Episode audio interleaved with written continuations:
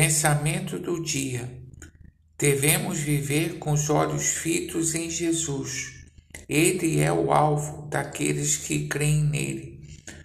No corre-corre da vida, somos tentados a desviar o olhar dele, como Pedro fez quando andou sobre as águas.